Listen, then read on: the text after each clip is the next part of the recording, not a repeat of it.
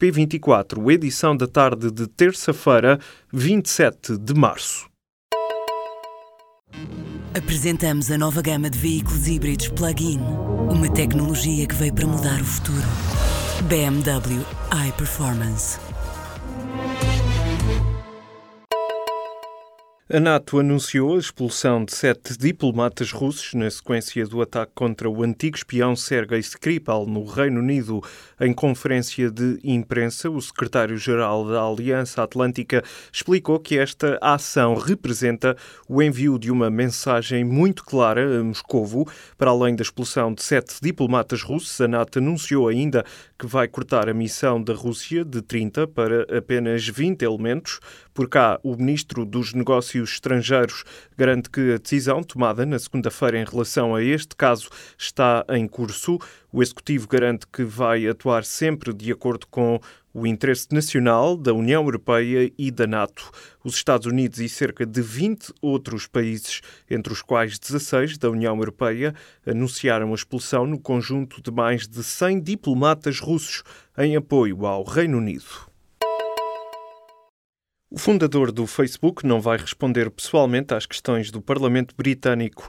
Mark Zuckerberg foi chamado a prestar esclarecimentos na sequência do escândalo que envolve a obtenção de dados pela consultora Cambridge Analytica, mas optou por enviar o diretor-geral a Londres. Nesta terça-feira, o antigo analista da empresa Christopher Willey, que revelou o caso, foi ouvido pelos deputados. Os membros daquele comitê querem saber se as informações de milhões de utilizadores daquela rede social foram usados para manipular a campanha política do Brexit. A DECO alerta para a ilegalidade da cobrança de faturas em papel pela Mel Altice. A Associação de Defesa do Consumidor revelou nesta terça-feira que tem recebido inúmeras reclamações relativas à intenção daquela operadora.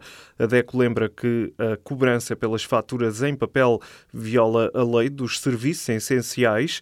Ora, a Altice revelou que ia começar a cobrar pelas faturas impressas a partir do próximo dia 1 de abril.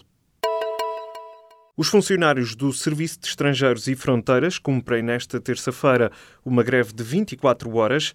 Durante a manhã, segundo o presidente do sindicato que representa os funcionários do CEF, a adesão à greve rondava os 80%. De acordo com o sindicalista Manuel Niza, todos os postos de atendimento estavam encerrados ao início do dia.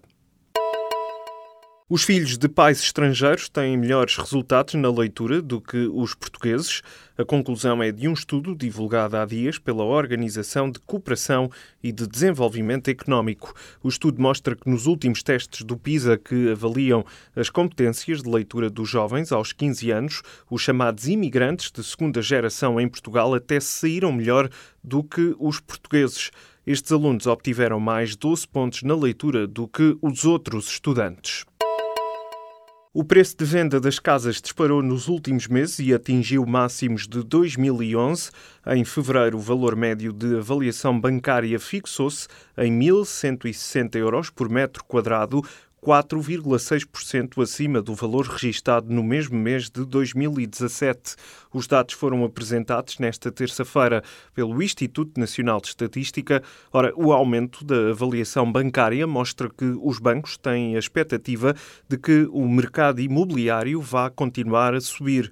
O Algarve e a área metropolitana de Lisboa apresentam valores de avaliação superiores à média nacional de 25% e 23%. O Deutsche Bank anunciou nesta terça-feira a venda do negócio comercial de particulares em Portugal ao espanhol Banca. O banco alemão continua, no entanto, em território nacional, mas apenas com o segmento de empresas e de investimento. A conclusão desta transação da alienação está condicionada às aprovações regulatórias exigidas, entre outras condições operacionais. O Abanca é uma instituição financeira com 640 balcões e mais de 4.600 colaboradores, que em Portugal tem apenas 4 balcões.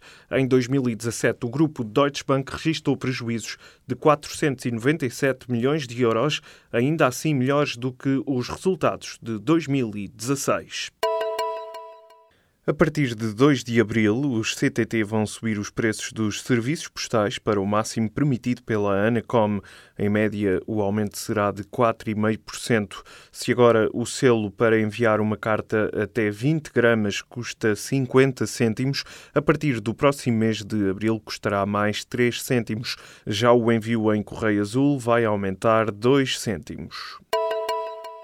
A Associação de Apoio à Vítima atendeu no ano passado perto de 41 mil pessoas. O número representa um aumento de 19% entre 2015 e 2017. Do total foram identificadas mais de 9 mil vítimas em 21 mil crimes e outras formas de violência. Mais de 80% das vítimas eram do sexo feminino. 75% dos crimes registados eram de violência doméstica. Os números constam no relatório anual divulgado pela APAV nesta semana.